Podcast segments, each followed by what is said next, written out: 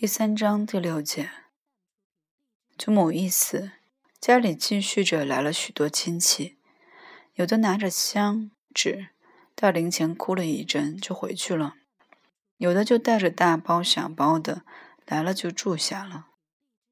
大门前边吹着喇叭，院子里搭了灵棚，哭声终日，一闹闹了不知多少日子，请了和尚道士来。一闹闹到半夜，所来的都是吃喝说笑，我也觉得好玩，所以就特别高兴起来。又加上从前我没有小同伴，而现在有了，比我大的，比我小的，共有四五个。我们上树爬墙，几乎连房顶也要上去了。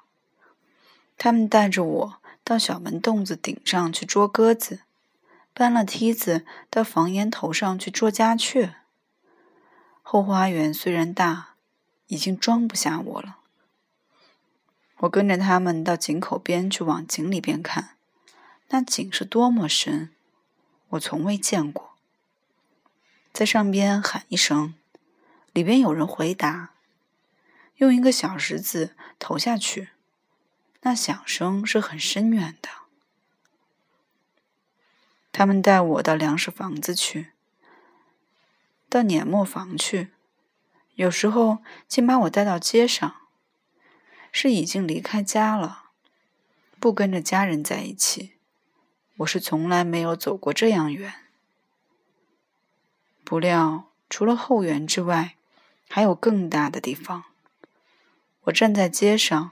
不是看什么热闹，不是看那街上的行人车马，而是心里边想：是不是我将来一个人也可以走得很远？有一天，他们把我带到南河沿上去了。南河沿离我家本不算远，也不过半里多地。可是因为我是第一次去，觉得实在很远。走出汗来了，走过一个黄土坑，又过一个南大营。南大营的门口有兵把守门。那营房的院子大的，在我看来太大了，实在是不应该。我们的院子就够大的了，怎么能比我家的院子更大呢？大的有点不大好看了。我走过了，我还回过头来看。路上有一家人家把花盆摆到墙头上来了。我觉得这也不大好。若是看不见人家偷去呢？还看见了一座小洋房，比我们家的房不知好了多少倍。若问我哪里好，我也说不出来，就觉得那房子是一色新。不像我家的房子那么陈旧。我仅仅走了半里多路，我所看见的可太多了，所以觉得这南河沿实在远。问他们到了没有，他们说就到的，就到的。果然，转过了大营房的墙角，就看见河水了。我第一次看见河水。我不能晓得这河水是从什么地方来，走了几年了。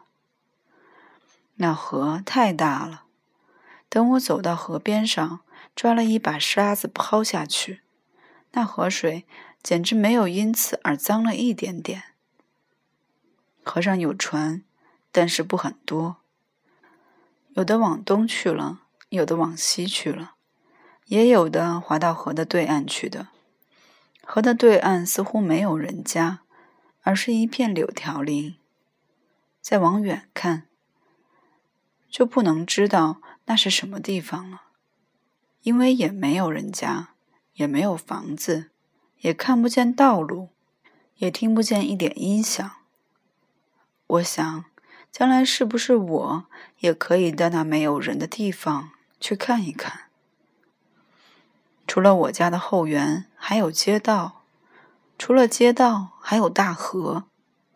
除了大河，还有柳条林；除了柳条林，还有更远的，什么也没有的地方，什么也看不见的地方，什么声音也听不见的地方。究竟除了这些，还有什么？我越想越不知道了。就不用说这些我未曾见过的，就说一个花盆吧，就说一座院子吧。院子和花盆，我家里都有。但说那营房的院子就比我家的大，我家的花盆是摆在后院里的。人家的花盆就摆到墙头上来了，可见我不知道的一定还有。所以祖母死了，我竟聪明了。